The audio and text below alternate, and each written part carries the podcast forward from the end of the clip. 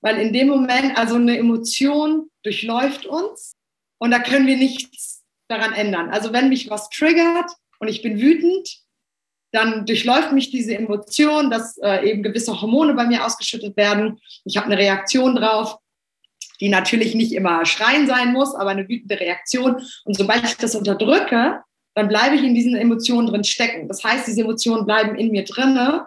Und was passiert natürlich? Es staut sich auf, es staut sich auf, bis irgendwann das fast zum Überlaufen kommt. Modern Work Life, der Podcast. Gesunde Arbeit leicht gemacht. Unsere psychische Gesundheit ist ein kostbares Gut. Besonders in Anbetracht der aktuellen Situation ist es wichtig, dass wir uns nicht nur um unsere körperliche, sondern auch mentale Gesundheit kümmern. Was aber, wenn es dafür schon zu spät ist und sich ein Burnout bereits unbemerkt eingeschlichen hat? Diese Situation kennt Sarah Dennert gut. Sie unterstützt Mitarbeitende und Unternehmen, fokussierter, gelassener und zufriedener zu arbeiten. Stress- und Burnout-Prävention, Mindful Leadership und achtsame Kommunikation sind nur einige der Themen, mit denen sie sich beschäftigt. Warum auch Positivität toxisch sein kann, wie sich ein Burnout anfühlt und was wir täglich für unsere Psychohygiene tun können, hat sie mir in dieser Folge verraten. Hallo liebe Sarah, herzlich willkommen beim Podcast von Modern Work Life. Ich freue mich, dass du heute mit dabei bist. Ja, danke schön. Ich freue mich auch sehr. Und heute geht es ja um ein, wie ich finde, wirklich wichtiges Thema, was manchmal vielleicht so ein bisschen in den Hintergrund rutscht. Würdest du denn sagen, dass die psychische Gesundheit immer noch ein Tabuthema ist? Ja, leider schon. In vielen Kreisen zumindest. Hm, beziehungsweise, auch wenn es ein Thema ist, ist es zumindest mal stigmatisiert, was ähm, aber nicht weniger schlimm ist. Ja, ich habe auch das Gefühl, dass es so psychische Gesundheit und psychische Gesundheit gibt. Also wenn es dann um wirklich schlimme Krankheiten geht oder wirklich die, ähm, die psychische Gesundheit oder die, die Verfassung wirklich beeinflussen, dann ist das etwas, wovon Leute überhaupt nicht nichts wissen müssen und äh, äh, nicht oder nichts wissen wollen. Und äh, dann gibt es die psychische Gesundheit so nach dem Motto, ach ja, ein bisschen gestresst und ach, ich habe mal irgendwie so einen kleinen Nervenzusammenbruch, da, worüber dann gelacht wird. Und gerade für Leute, die eben unter diesen ja, Krankheiten leiden, ist es halt wirklich ganz, ganz schlimm, dass das dann eventuell gar nicht so ernst genommen wird. Ja, das ist absolut richtig. Ähm, man sieht es ja auch im Moment ganz stark, finde ich auch in den sozialen Medien, dass so eine Art Toxic Positivity herrscht. Also alles die ganze Zeit äh, sieh alles positiv, du musst ständig gut gelaunt sein. Ähm, und wenn du es irgendwie nicht tust, bist du selber dran schuld. Überall inspirational Quotes und nutze den Tag und irgendwie auch total schön, dass so eine ständige Positivität uns umgibt, aber gleichzeitig setzt uns das auch echt ständig unter Druck, immer leistungsfähig und glücklich zu sein. Und das ist es aber nicht. Das Leben besteht eben nicht immer nur aus, äh, ich bin super motiviert und gut gelaunt, sondern auch andere Emotionen haben total den Platz und ich muss mich nicht schlecht oder ich sollte mich nicht schlecht dafür fühlen, wenn heute das Einzige, was ich erreicht habe, ist, mein Bett zu machen und mich angezogen zu haben. Diese ganze Präsenz von alles ist positiv und toll und alle sollen gut gelaunt sein, es steht auch so eine, so, ein, so eine Erschöpfung davon und so ein Druck, hm, was gar nicht zu unterschätzen ist tatsächlich. Fängt ja teilweise schon im Kindesalter an. Also einem wird gesagt, jetzt hör auf zu weinen oder äh, jetzt krieg mal keinen Wutanfall oder sowas. Und das konditioniert uns ja schon darauf, dass wir eigentlich genau diese Emotionen, die vielleicht äh, von der Gesellschaft irgendwie negativ behaftet sind, gar nicht zeigen können. Und manchmal ist es ja auch, tut es ja äh, gut, das einfach rauszulassen und zu sagen, ja, okay, dann bin ich jetzt halt mal traurig oder mal wütend und das ist auch vollkommen okay und es geht auch wieder vorbei. Und wie du gerade sagst, dadurch, dass jetzt irgendwie alles positiv und cool und du musst irgendwie immer äh, irgendwie Carpe Diem, nutze den Tag und mach das Beste draus und so. Und ähm, wenn irgendwas schief läuft, dann war das deine eigene Einstellung dazu sozusagen. Du äh, ziehst nur das an, was du ausstrahlst und so. Das stimmt ja auch alles bis zum gewissen Grad, aber irgendwann ist es dann halt auch so, es ist auch okay, Emotionen zuzulassen und, und ähm, auch mal einfach mal zu sagen, ja, mir geht es jetzt halt heute nicht gut oder ich habe einen schlechten Tag und das ist auch okay und morgen geht es wieder besser, ist in Ordnung. Ich stimme dir absolut zu und ich gehe sogar einen Schritt weiter. Es ist nicht nur okay, sondern es ist total wichtig. Mhm. Weil in dem Moment, also eine Emotion durchläuft uns und da können wir nichts daran ändern. Also wenn mich was triggert, und ich bin wütend, dann durchläuft mich diese Emotion, dass äh, eben gewisse Hormone bei mir ausgeschüttet werden. Ich habe eine Reaktion drauf, die natürlich nicht immer schreien sein muss, aber eine wütende Reaktion. Und sobald ich das unterdrücke, dann bleibe ich in diesen Emotionen drin stecken. Das heißt, diese Emotionen bleiben in mir drinne. Und was passiert natürlich? Es staut sich auf, es staut sich auf, bis irgendwann das fast zum Überlaufen kommt.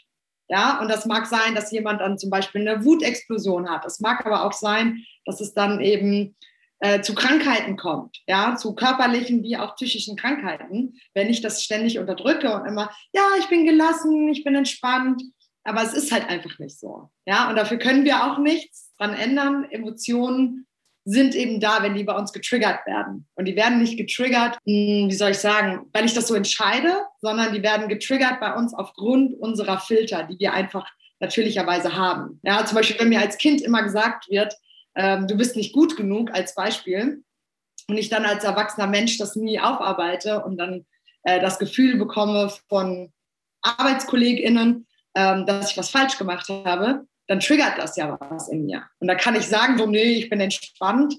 So, das kann ich nicht beeinflussen. Das sind unterbewusste Prozesse, die da ablaufen. Ja, umso wichtiger ist es ja eben nicht diesen permanenten Emotionspegel zu haben, sondern, äh, wie du gerade sagst, eventuell auch mal Sachen aufzuarbeiten und, und sich mit sich selbst zu beschäftigen und mal zu gucken, was steckt denn hinter den Emotionen und wie kann ich vielleicht diese, ähm, diese Gedanken oder diese Glaubenssätze in irgendwas umwandeln oder, oder halt eben mich mit diesen beschäftigen. Wir haben ja jetzt auch eine schwierige Zeit hinter uns, beziehungsweise nähert sich dem Ende. Also gerade für Menschen, die eventuell sehr sensibel sind oder emotional oder die wirklich unter psychischen Krankheiten leiden oder eben anfällig ähm, für negative Gedanken sind oder negative Emotionen. Die hatten jetzt, glaube ich, in den letzten zwei Jahren wirklich eine ganz, ganz schwierige Zeit und ähm, mussten sich eventuell extrem auch mit ihrer mentalen Gesundheit auseinandersetzen. Aber wie kümmere ich mich denn überhaupt um meine mentale Gesundheit? Weil ich meine, mittlerweile wissen wir alle, wie wir uns körperlich fit halten und irgendwie uns gut ernähren, aber wie schaffen wir es auch, dass wir unseren Geist oder unsere Seele irgendwie umsorgen? Also ich glaube, der erste Schritt ist, mich selber kennenzulernen. Also unsere Selbstwahrnehmung zu schulen, das kann ich durch verschiedene Sachen machen. Ich kann das sehr gut durch Meditation machen, aber auch sowas wie Sport. Alles, wo ich so ein bisschen Körper und Seele irgendwie in Verbindung bringe äh, viel Reflexion, sich auch mal einfach hinzusetzen, so wie fühle ich mich gerade, wann macht man das eigentlich mal, ähm, kann helfen, die Selbstwahrnehmung zu schulen.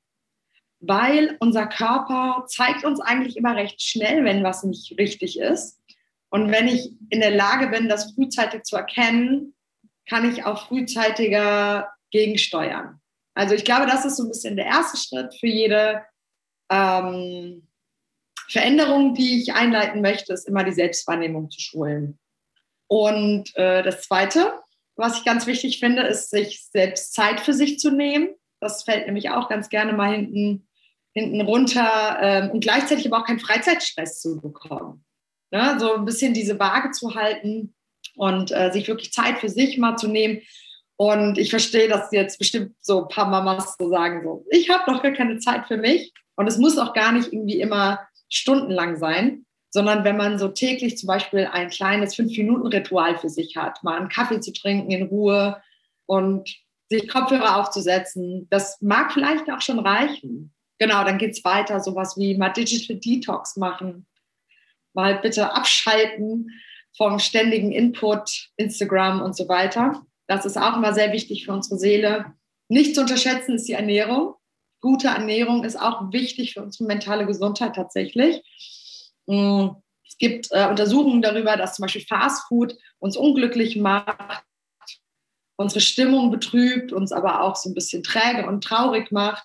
Deswegen hier ganz wichtig, äh, gutes Essen, viel trinken. Genau, und ansonsten einfach so einen Ausgleich zu schaffen zwischen Entspannung und Anspannung. Weil in dem Moment, wo ich mehr Anspannung habe als Entspannung, komme ich eben in diesen Stress Pegel rein, der eben dann auch zum Burnout führen kann. Und deswegen einfach so ein bisschen gucken, wie kann ich Anspannung und Entspannung etwa im gleichen, ähm, im Gleichgewicht halten. Und das kann ich einfach machen durch verschiedene Ausgleiche schaffen. Und das ist für jeden anders. Das kann ich gar nicht so einheitlich sagen, sondern es gibt die einen, die finden ihren Ausgleich in der Natur, andere beim Sport, bei Freunden.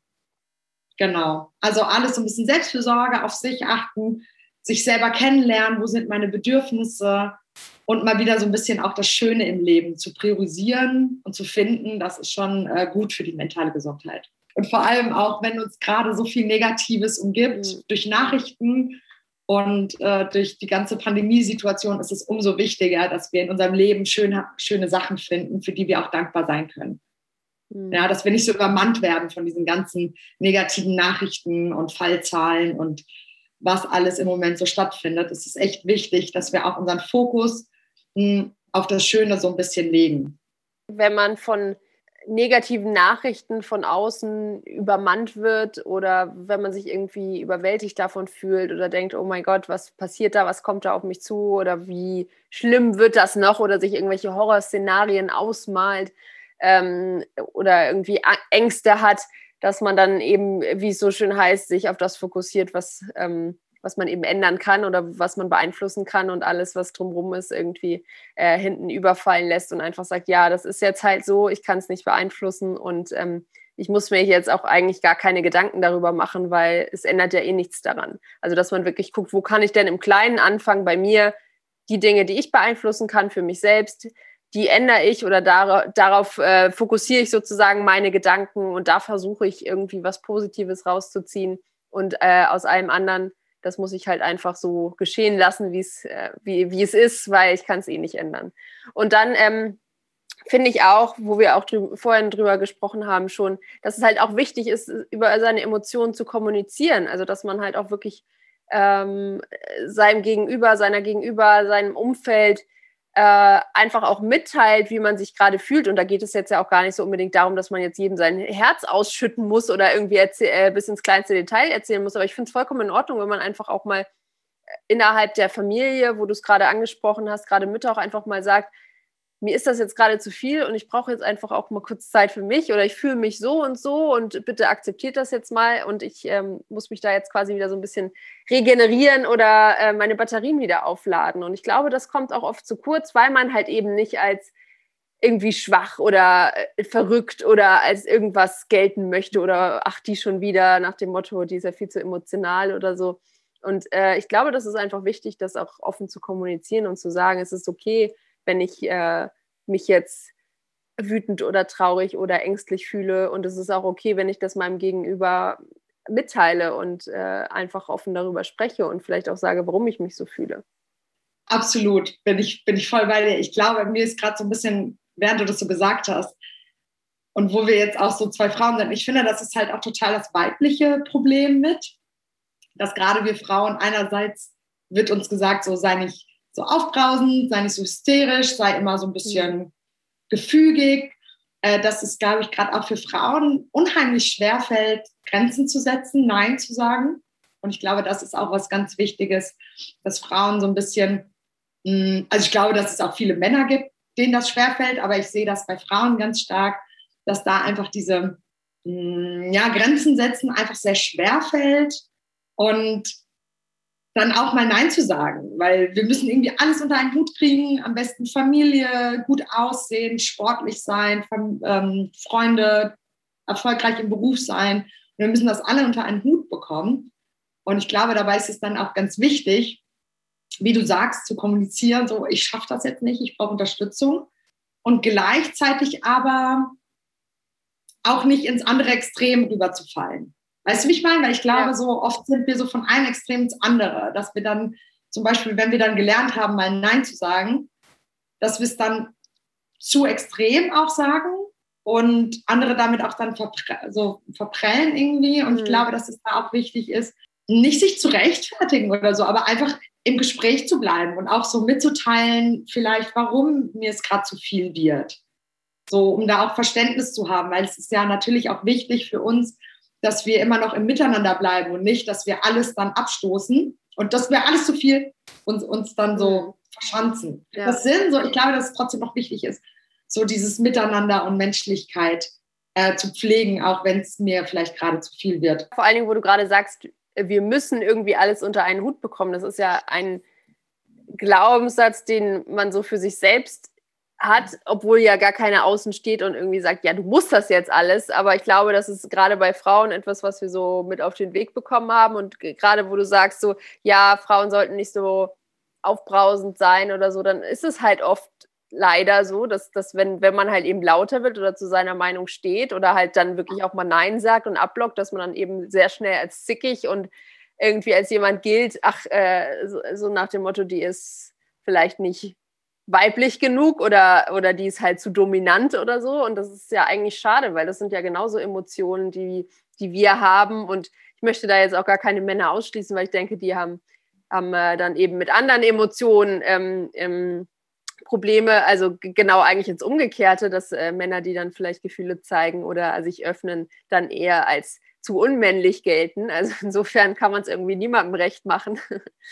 Ähm, ja, aber ich glaube, wie du sagst, es ist einfach wichtig, da offen zu bleiben und, und äh, einfach immer zu kommunizieren, weil es ist ja nun mal so, niemand kann in meinen eigenen Kopf gucken und äh, weiß nicht, was ich gerade fühle, über welches Thema oder warum ich vielleicht gerade mich nicht gut fühle oder irgendwie negative Gedanken habe. Und ähm, das muss ich ja meinem Umfeld auch mitteilen ähm, und, und irgendwie sagen, ja, das und das stört mich. Und ma manchmal ist es ja auch so, sobald man es mitgeteilt hat, ist es dann auch schon gleich wieder viel besser. Also dann merkt man eigentlich, ach, ja, warum mache ich mir eigentlich Gedanken darüber? Ist doch alles gut. Also manchmal, äh, man, man äh, ist ja gerne so in seinem eigenen Kopf gefangen und dann bauen sich so die Gedanken auf und dann springt man irgendwie von einer Sache zur anderen und auf einmal wird so, ein, so eine Kleinigkeit zu so einer großen Sache.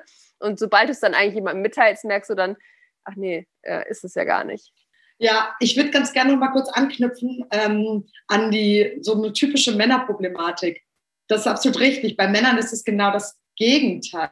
Bei Männern ist psychische Gesundheit im größeren Kreise, das kann man natürlich auch nicht auf jeden beziehen, aber generell ein großes Tabuthema und führt dazu, dass zwei Drittel der Suizide, die bei Männern begangen werden.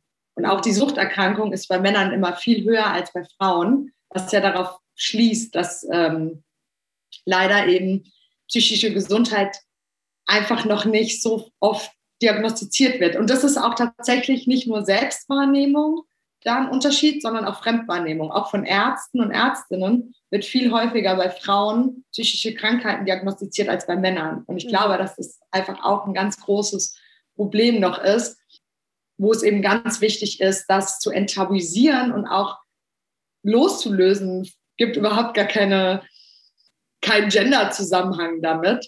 Mhm. Aber es ist eben leider noch so, ne? dass es eben als Schwäche angesehen wird.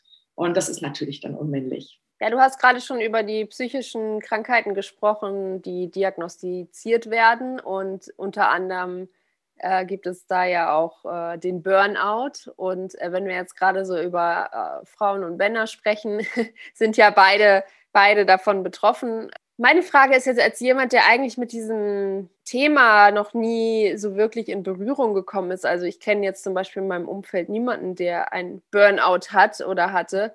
Wie fühlt sich das überhaupt an? Weil ich glaube, ganz oft ist das etwas für Außenstehende, was überhaupt nicht greifbar ist und wo man denkt, ach naja, komm, das bisschen Stress, also dann mach jetzt halt mal zwei Tage Urlaub und dann äh, passt das schon wieder. Also was passiert denn mit diesen Menschen, die einen Burnout erleiden? Ja, tatsächlich ist das äh, wie bei so vielen psychischen Krankheiten so, dass es keine einheitlichen Anzeichen dafür gibt. Grundsätzlich gibt es Veränderungen in der Wahrnehmung der Betroffenen und im Verhalten, aber leider nichts Einheitliches. Und Burnout tritt auch nicht plötzlich auf, sondern es schleicht sich eben so ein. Und mit jeder Stufe, es gibt dann so, Klass, also so klassifizierte Stufen, mit jeder Stufe werden dann, äußern sich dann auch die Symptome immer stärker. Und grundsätzlich kann ich das so ein bisschen unterteilen in körperlich-seelische Auswirkungen. Ähm, was sein kann, ist zum Beispiel, dass man Energiemangel hat, dass man weniger leistungsfähig ist. Psychosomatische Auswirkungen sind ganz typisch sowas wie Reizdarm, das Immunsystem wird schwächer, ähm, Suchtverhalten, Essverhalten ändert sich. Also, und es ist aber auch nicht so, dass sobald ich einen Reizdarm habe, sagen kann, so jetzt habe ich einen Burnout. Ja, das ist halt, deswegen ist es ganz, ganz schwierig. Auf emotionaler Ebene ist es so, dass Betroffene oft so eine Art Ausweglosigkeit verspüren, Panikattacken, ähm, so ein Gefühl von innerer Leere haben viele Burnout-Betroffene werden sehr zynisch, so vom Verhalten her, äh, fühlen sich ohnmächtig, haben aber auch so Gedankenkreisen. Ich glaube, das kennen wir alle mal so, dass wir abends im Bett liegen und Gedankenkreisen haben. Und das hört dann aber auch einfach nicht auf. Und auf der sozialen Ebene haben wir zum Beispiel, dass Betroffene sehr schnell reizbar sind, vielleicht sogar eine Aggression festzustellen ist, äh, sich oft sozial zurückziehen, Empathieverlust verspüren. Und das sind aber alles so Sachen, es ist schwierig, einfach zu sagen, okay, ich kreuze jetzt irgendwie das und das an und dann hat jemand einen Burnout. Das ist eben so ein bisschen das Problematische. Es ist ja auch immer noch so, wenn ich jetzt zum Beispiel zum Arzt gehe, dass Burnout immer noch von der WHO ja nicht als Krankheitsbild anerkannt wird, ne, sondern immer nur als Zusatzdiagnose. Dann hat man zum Beispiel äh, Angststörungen mit Zusatzdiagnose Burnout. Und das kommt natürlich auch mit davon, weil es nicht so einheitliche Symptome wirklich gibt und es bei jedem sich auch ein bisschen anders äußert. Ich finde das total interessant gerade, was du erzählst, weil ich hatte immer das Bild im Kopf, Burnout, ja, das ist halt, wenn du morgens einfach nicht mehr aus dem Bett kommst, weil du so erschöpft bist und weil du halt keinen Sinn mehr darin siehst, irgendwie irgendwas zu machen, was ja auch teilweise stimmt, aber ich wusste gar nicht, dass es so halt so viele verschiedene Symptome sowohl auf körperlicher als auch auf äh, mentaler Ebene gibt, die für einen Burnout sprechen könnten. Also total interessant, vor allen Dingen, weil jedes Symptom für sich einzeln ist ja etwas, was man vielleicht in der einen oder anderen Form eventuell auch schon mal selbst erlebt hat, äh, in, in, äh, in abgeschwächt oder, oder etwas stärker wo man jetzt niemals darauf äh, kommen würde, ich habe jetzt irgendwie einen Burnout oder sowas, muss ja dann auch gar nicht sein, aber ich finde es halt interessant, dass, dass es halt so, eine, so ein Spektrum von Symptomen gibt, dass man eigentlich gar nicht klar sagen kann, das ist jetzt der klassische Burnout und wenn du die, das und das hast, dann ist sicher, dass du einen Burnout hast. Wo man ein bisschen hellhörig bei sich selber oder auch bei anderen werden sollte und kann, ist, äh, sobald sich das Privatleben so ein bisschen immer mehr in den Hintergrund kommt. Weil wir immer so eine starke Fokussierung auf die Arbeit haben im Burnout. Also auch dieses Gedankenkreisen, dass es nicht mehr aufhört. Ich kann zu Hause nicht mehr an was anderes denken. Und ich glaube, wenn man das bei sich bemerkt und gleichzeitig dann auch noch diese anderen Symptome, dann kann man einfach schon mal so ausgehen, oh, es schleicht sich was Ungesundes an. Und man muss es ja vielleicht gar nicht immer labeln. Das ist Burnout, das ist kein Burnout. Aber in dem Moment, wo ich einen Energiemangel bei mir feststelle oder dass meine Konzentration nicht mehr so klar ist, dann einfach schon zu sagen, okay, uh, ich muss was an der Anspannung, Entspannung so ein bisschen verändern. Ich muss vielleicht ähm, ja, einen Perspektivwechsel vollziehen, ne? dass ich vielleicht ähm, äh, nicht mehr alles so wichtig sehe, was auch immer, aber so ein bisschen da einfach so die Alarmglocken zu haben. Ähm, ist gar nicht so verkehrt. Korrigiere mich gerne, wenn, wenn, äh, wenn, wenn ich falsch liege, weil, weil du bist ja die Expertin, dass auf jeden Fall viel eine Rolle spielt, wenn man sich in ungesunder Weise seiner Arbeit verpflichtet fühlt. Also wie du gerade sagst, wenn man halt abends einfach nicht mehr abschalten kann und wenn man halt permanent die Aufgaben, die noch zu tun sind oder was ansteht, im Kopf hat und, und gar nicht das, vielleicht gar nicht das Gefühl hat, irgendwas geschafft zu haben oder, oder erfolgreich zu sein, sondern permanent sich halt in dieser Spirale befindet, ich muss mehr machen, ich muss mehr machen und, und halt alles andere dadurch in den, in den Hintergrund drückt. Und das tritt ja auch gerne mal in Berufen auf, wo man sich halt emotional eventuell auch sehr ähm, der Arbeit verpflichtet fühlt. Also sowas wie Pflege oder äh, in, im medizinischen Bereich, wo man halt eben mit anderen Personen arbeitet wo eben die psychischen Krankheiten natürlich auch sehr ausgeprägt sind, also, also von den Arbeitenden selbst sozusagen, die oft ihren Beruf halt verlassen in der Pflege jetzt zum Beispiel, weil sie eben psychisch äh, eben, weil er psychisch zu belastend ist. Und ich, ich glaube, da, gerade weil man genau in diesen Berufen sich sehr emotional verpflichtet ähm, seiner Tätigkeit, kann es natürlich sehr auslaugend werden. Absolut. Also wir sehen auch, dass äh, Burnout häufiger in genau diesen Berufsgruppen auftritt. Gleichzeitig ist es immer so ein bisschen ein Zusammenspiel aus mehreren Faktoren. Also ich kann nicht nur die emotionale Bindung zu meinem Beruf äh, ist jetzt nicht das Einzige, was ein Burnout auslöst. Also mhm. es sind zum Beispiel, das hattest du auch vorhin mal angesprochen, ähm, viel sowas wie Glaubenssätze, Stressverstärker ähm, ganz häufiger Glaubenssatz ist, es muss alles perfekt sein. Also so ein Perfektionismusanspruch, ähm, aber auch sowas wie, ich, dass ich nicht genüge. Ja, das sind Sachen, ähm, die stecken irgendwie tief in einem, vielleicht aus der Kindheit, aus irgendwelchen Zusammenhängen und können Stressmomente einfach verstärken. Ja, wenn ich nicht das, wenn ich nicht das Gefühl habe, dass ich als Arbeitnehmende äh, genüge, mit meinen Leistungen, die ich erbringe, habe ich immer das Gefühl, ich muss mehr machen, ich muss mehr machen. Und das kommt natürlich auch noch hinzu. Und das kann natürlich in ganz anderen Berufsgruppen, egal welchen, sein. Mhm. Ich glaube, dass nur in solchen wie ähm, Lehrkräfte zum Beispiel, ist ein super Beispiel für Burnout-Betroffene. Äh, Eine hohe Anzahl an Lehrkräften sind tatsächlich in irgendeiner Form Burnout betroffen. Hm, da ist diese Abgrenzung einfach so schwierig. Ja, weil man dann Unterricht noch zu Hause vorbereitet. Das heißt, man ist eigentlich ständig Nachbereitung, dann hat man äh, Elternabende, man ist ständig irgendwie damit konfrontiert. Ja. Ähm, was ich gerne auch noch so ein bisschen, das fiel mir jetzt gerade noch ein, äh, was du gesagt hast, was übrigens ähm, interessant ist, ist nicht nur, dass ich immer das Gefühl habe, mehr zu machen bei einem Burnout, sondern oft fängt ein Burnout auch damit an, mit Erfolgserlebnissen. Ja, sowas, dass ähm, ich mehr arbeite, als ich sollte. Als Beispiel, ich mache viele Überstunden und dann werde ich dafür gelobt. Ich werde vielleicht bewundert von anderen. Ich habe Erfolgserlebnisse, ja. Ich bekomme vielleicht mehr Verantwortung. Ähm, und immer mehr rückt das Privatleben in den Hintergrund. Ich mache vielleicht mehr Überstunden. Ich lasse vielleicht die Pausen weg, weil ich immer mehr erreichen will. Und das ist auch so ein bisschen was. Es geht nicht nur so darum, dass ich mich generell nicht abgrenzen kann und immer mehr machen will. Oft hängt es auch so ein bisschen damit zu tun, ich will noch mehr Bestätigung, ich will noch mehr Erfolg mhm. haben.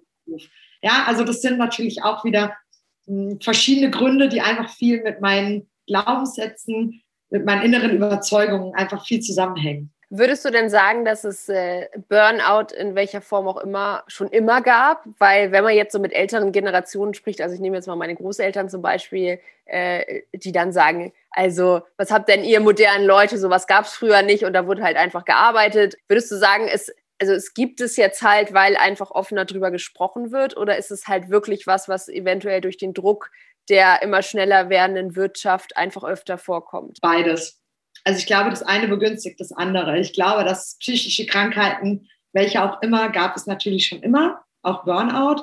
Ich glaube aber, dass die Anzahl natürlich gestiegen ist, einfach aufgrund der steigenden Flexibilität, ähm, Digitalisierung. Ja, du hast, äh, keine Ahnung, wenn wir jetzt zum Beispiel bei Frauen bleiben, ne? immer mehr Frauen äh, entscheiden sich zum Beispiel dazu, Familie und Karriere zu haben, ne? dann haben wir diese Doppelbelastung. Aber auch bei Männern, es sind ja auch viel mehr Männer, die ähm, gleichwertige Erziehung mittlerweile haben. Das heißt, du hast eine Doppelbelastung. Ähm, viele Faktoren, die in der neuen Arbeitswelt sind, die es damals vielleicht nicht gab.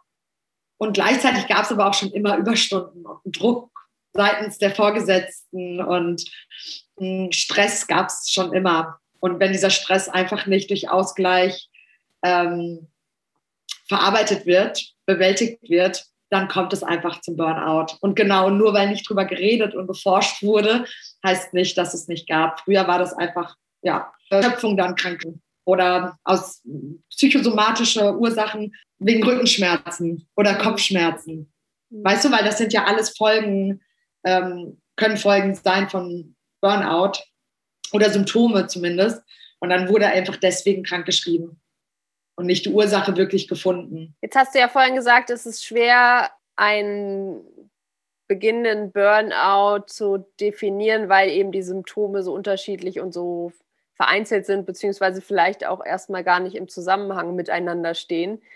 Ähm, und du hattest auch gesagt, dass ein Burnout sich halt eben langsam eventuell über Jahre anbahnen kann. Gibt es denn irgendwas, also wo ich, wo ich wirklich vielleicht schon mal so, wo die Alarmglocken losgehen sollten, so ein bisschen, hast du vorhin ja schon mal erwähnt, wo ich dann wirklich denke, okay, das könnte in den nächsten paar Jahren schlecht ausgehen? Ja, auch bei jedem unterschiedlich.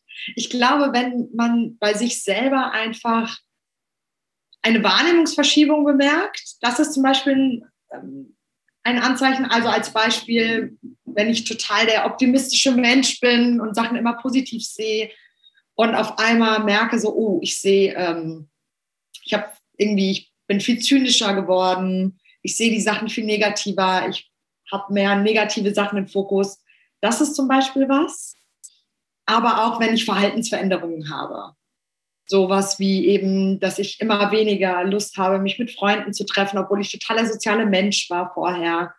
Äh, oder eben sowas wie Suchtverhalten, dass ich merke, so, oh, ich trinke jeden Abend ein Glas Wein. Und das heißt nicht, dass das unbedingt gleich äh, zu Burnout führen kann. Das ist einfach so ein bisschen, wo ich gucken kann, mh, mich selber kennenzulernen. Und wenn ich merke, so da verändert sich gerade was in meinen Wahrnehmungen, in meiner Veränderung, ähm, dann wäre es, ja genau, dann können die Alarmglocken schon ein bisschen losgehen. Dann macht es Sinn, da schon mal einfach hinzuschauen. Wir alle haben ja mehr oder weniger so eine innere Stimme. Die kann ja manchmal im Alltag verloren gehen, aber ich glaube, die, die zeigt uns schon so ein bisschen, oder wenn irgendwie das Bauchgefühl nicht stimmt oder man irgendwie denkt, irgendwas stimmt nicht, ich kann es jetzt noch nicht, noch nichts begreifen oder mir gefällt halt einfach gerade nicht, wie ich mein Leben gestalte, dann ist es vielleicht der Zeitpunkt, sich einfach mal hinzusetzen und nachzudenken, okay, was läuft hier falsch, was stresst mich eigentlich, wie kann ich vielleicht mein Leben so ein bisschen neu ordnen. Und ich glaube, viele Leute ignorieren diese Stimme halt über viele Jahre und auf einmal ist es dann halt zu spät und, und ähm, genau, dann stehe ich halt eventuell vom Burnout oder einer psychischen Erkrankung oder einfach einer Erschöpfung oder was auch immer. Also insofern glaube ich, dass es schon wichtig ist, ähm, sich auch immer wieder Zeit zu nehmen, für sich selbst eben auf diese Stimme zu hören oder, oder halt mal in sich reinzuhören und zu gucken, passt das jetzt hier alles noch irgendwie mit meinen Lebensvorstellungen oder mit dem, was ich überhaupt leisten kann, zusammen.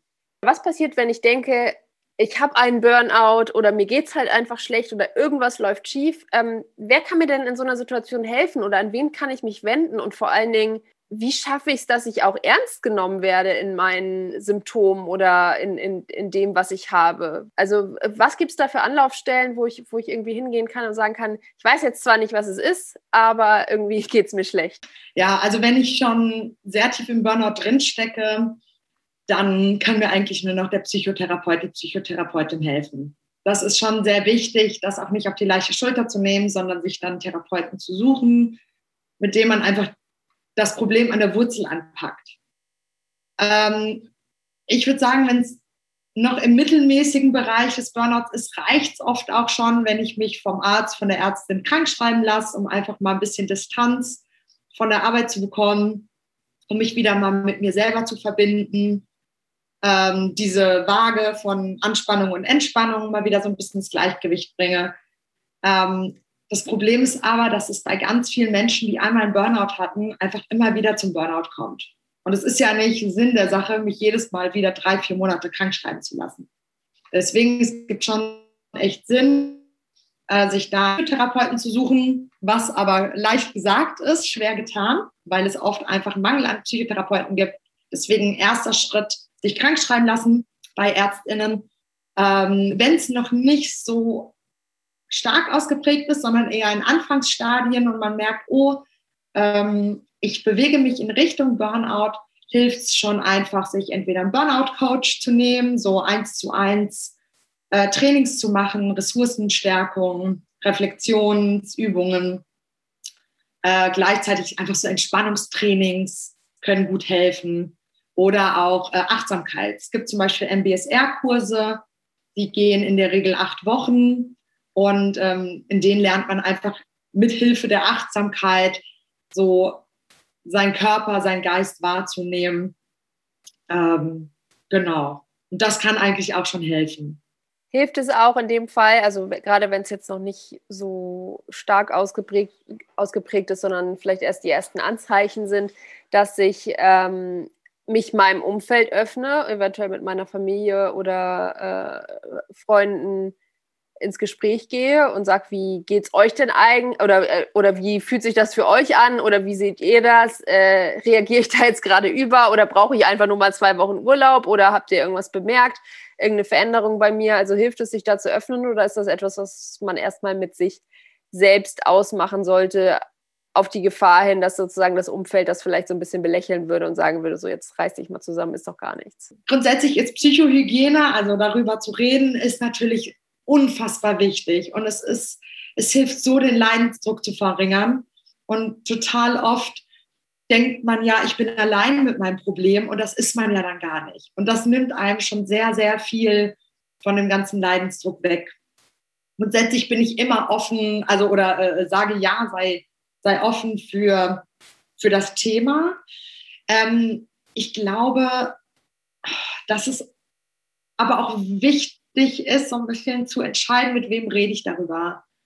Und vielleicht erstmal so ein bisschen leicht anzuklopfen. Und wenn ich merke, so die Person ist nicht offen für das Thema, dann mir eine andere Person zu suchen. Mhm. Weil es hilft mir nichts, wenn ich das Gefühl habe, mit mir stimmt was nicht und ich kann es vielleicht noch nicht so richtig in Worte fassen oder traue mich es vielleicht nicht in Worte zu fassen und dann ist mir ein Gegenüber, der die sagt, nee, ist totaler Quatsch. Psychische mhm. Gesundheit, was ein Quatsch.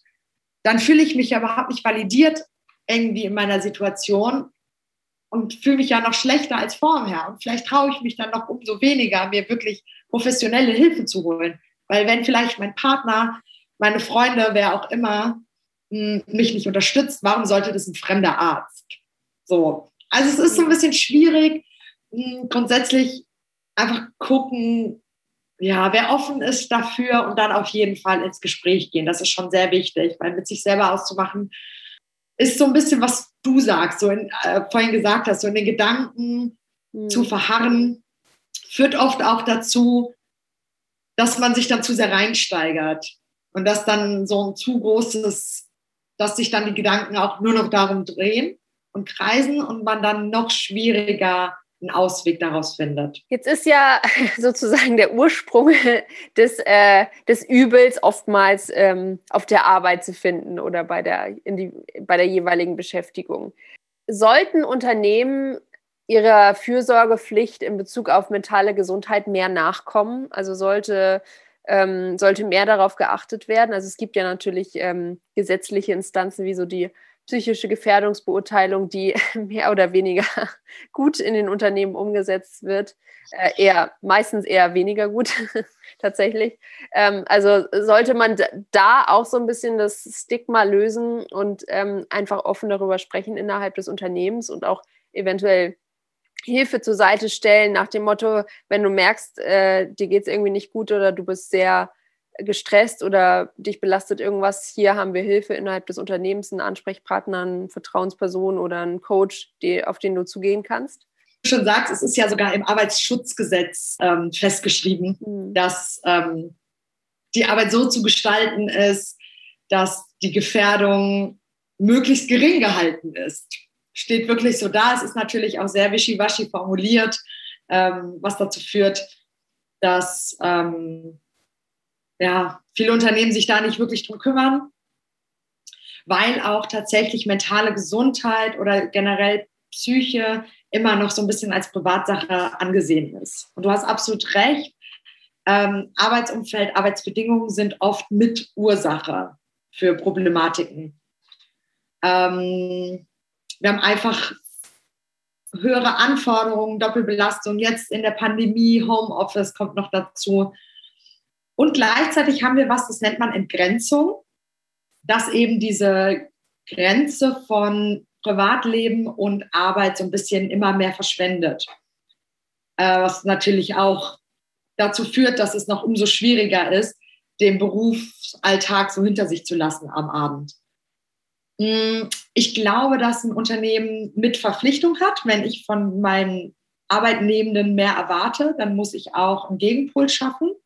Und gleichzeitig finde ich es aber auch ein bisschen leicht zu sagen, es sind nur die Unternehmen, die dafür zuständig sind. Also ich habe schon auch eine Eigenverantwortung für meine Gesundheit. Und ich glaube, es ist ein, ein Zwischenspiel aus beiden. Ich glaube, dass es ganz wichtig ist, als Unternehmen ähm, eine Kultur zu schaffen, in der eine Offenheit gibt, in der es Akzeptanz gibt, äh, bestenfalls in dem Trainings einfach äh, zur Verfügung gestellt werden, Coachings. Ähm, das ist schon wichtig, aber ich glaube nicht, dass ich als Arbeitnehmerin mir es so einfach machen sollte und sagen kann, so, es ist nur das Unternehmen, was sich darum kümmern muss, weil es geht ja um meine Gesundheit. Und das hat mir ja vorhin schon gesehen, was Person A gut tut, heißt nicht, dass es Person B gut tut. Und ich muss für mich eben rausfinden, was ich für Bedürfnisse habe. Ja, also einerseits das. Und gleichzeitig ist es aber so, dass es für ein Unternehmen einfach auch aus wirtschaftlichen Gründen ähm, total sinnvoll ist, sich um die mentale Gesundheit der Arbeitnehmenden zu kümmern. Ja? Wir haben äh, viel, viel mehr Krankheitstage, die aufgrund von psychischen Krankheiten auftreten. Wir haben, haben wir ja vorhin schon gesagt, wenn ich psychisch krank bin, zum Beispiel im Burnout bin, dann habe ich einen Leistungsabfall, ich kann mich nicht mehr konzentrieren, vielleicht bin ich zwischenmenschlich nicht mehr so aktiv.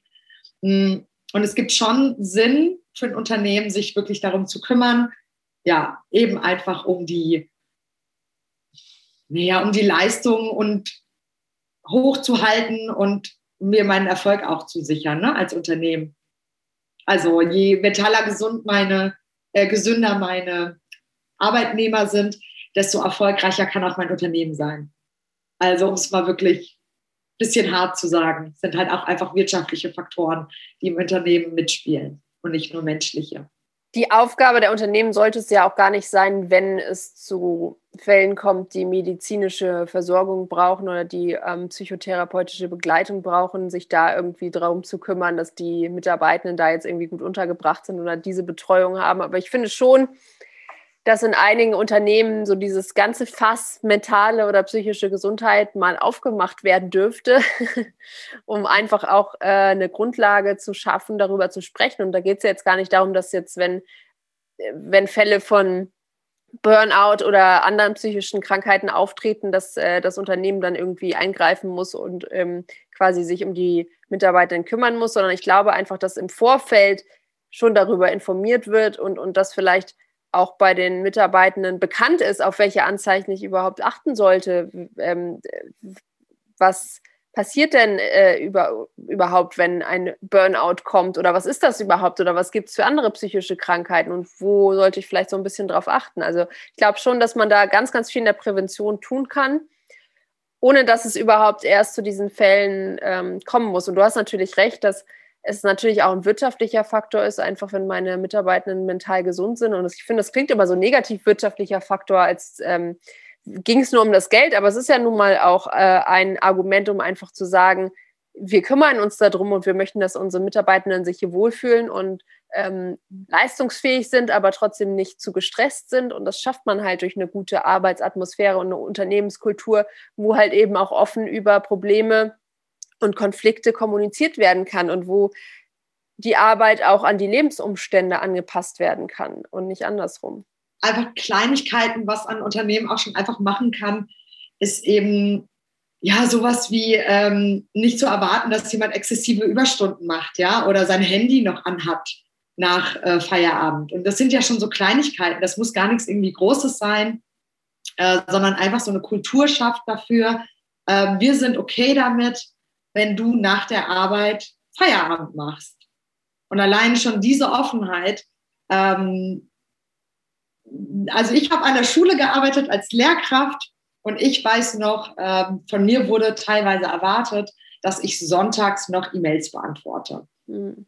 Und das ist jetzt nur ein Beispiel, aber das kann halt natürlich nicht dazu führen, dass ich ja, einen guten Arbeitsausgleich habe. Wenn ich sonntags denke, oh, ich muss jetzt nach meinen E-Mails gucken, ich muss jetzt noch äh, das und das machen.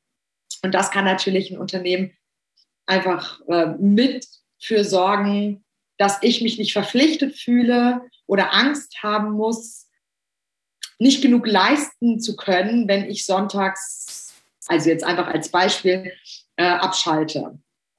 Und ja, und das glaube ich ist schon ein großer Schritt, den ein Unternehmen machen kann, einfach diese Akzeptanz vorzuleben. Ja, so, wir wollen nicht, dass du nach Arbeit noch dich hier drum kümmerst, sondern wir wollen, dass du halt abschaltest.